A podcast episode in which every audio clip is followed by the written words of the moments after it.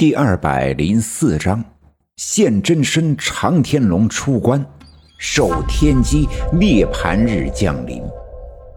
尽管我奶奶告诉我，我的命里注定不是个凡人，当然，在经历了这一切之后，我也相信，我的确跟那些普通的人有太多不同的地方。于是，我渐渐地接受了我的命运里的所有的磨难和不凡。但在来到这高耸入云的仙山，看到这些流光溢彩的宫殿之前，我竟然从不知道我有着这样的不同的前世。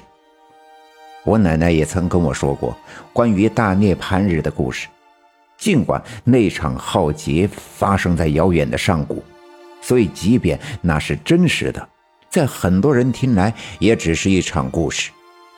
可不知为什么。以前听我奶奶说起那场灾难的时候，我总是觉得心里十分的压抑，似乎有什么东西压住了我的胸口，让我不能呼吸，又好似我被一场大火焚烧。我甚至能听到自己的骨骼断裂的声音，似乎能闻到自己的肌肉燃烧的时候传出来的焦糊的味道。而如今。当三太奶向我讲述了前世的故事的时候，我才恍然大悟。之所以对大涅槃日有如此深刻的感受，竟然是因为我也亲身经历了那场浩劫。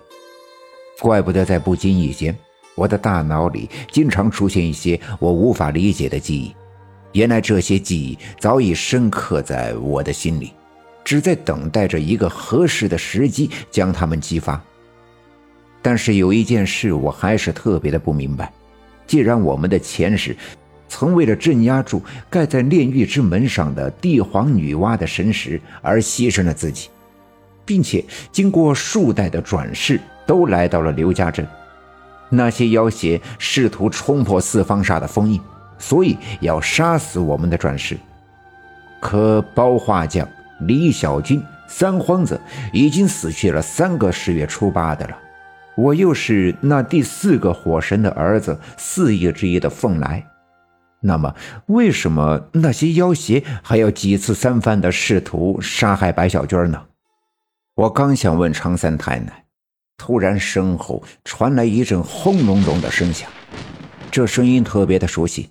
让我想起了那晚在东山小阴坡脚下的荒院子里，我救了那条大蛇之后，从天边飘来的那团翻滚的乌云里的紫色的闪电的声音。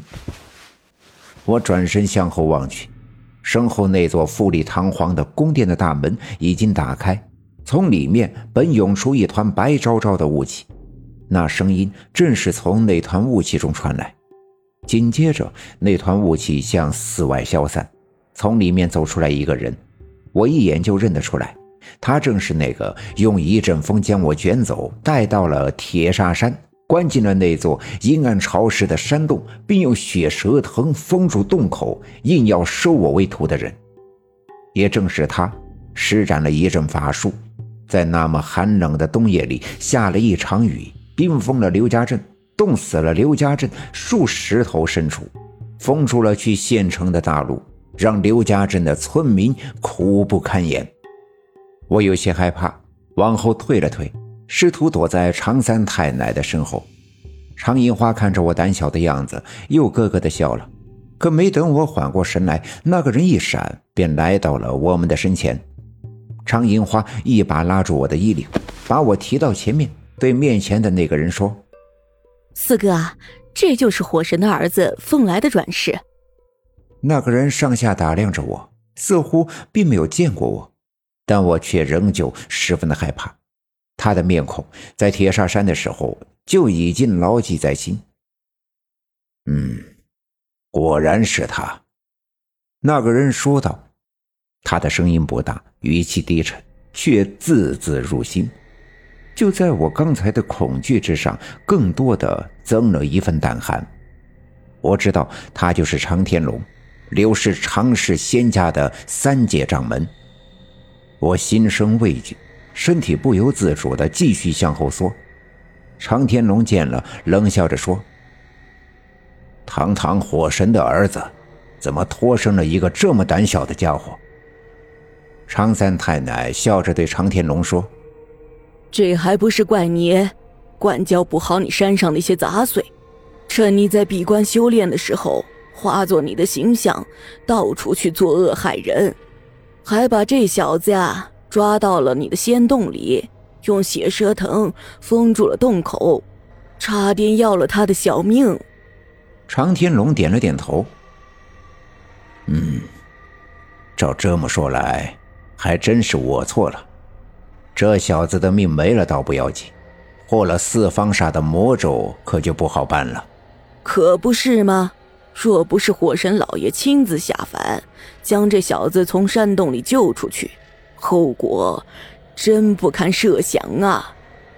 常三太奶说道。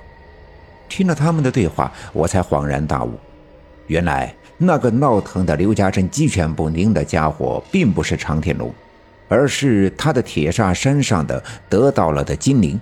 怪不得他那么轻易的便被常三太奶化作的龙卷风击溃，逃之夭夭。想到这儿，刚才对常天龙的恐惧便立刻消散，不由自主的往前走了两步。常天龙又上下打量我，再次点了点头。既然要收你为徒的是我铁砂山的金灵，并且当时也化作了我的人形，那么也等于你拜我为师了。这是前世的机缘。既然如此，我便与我的两个妹妹一起收你为徒吧。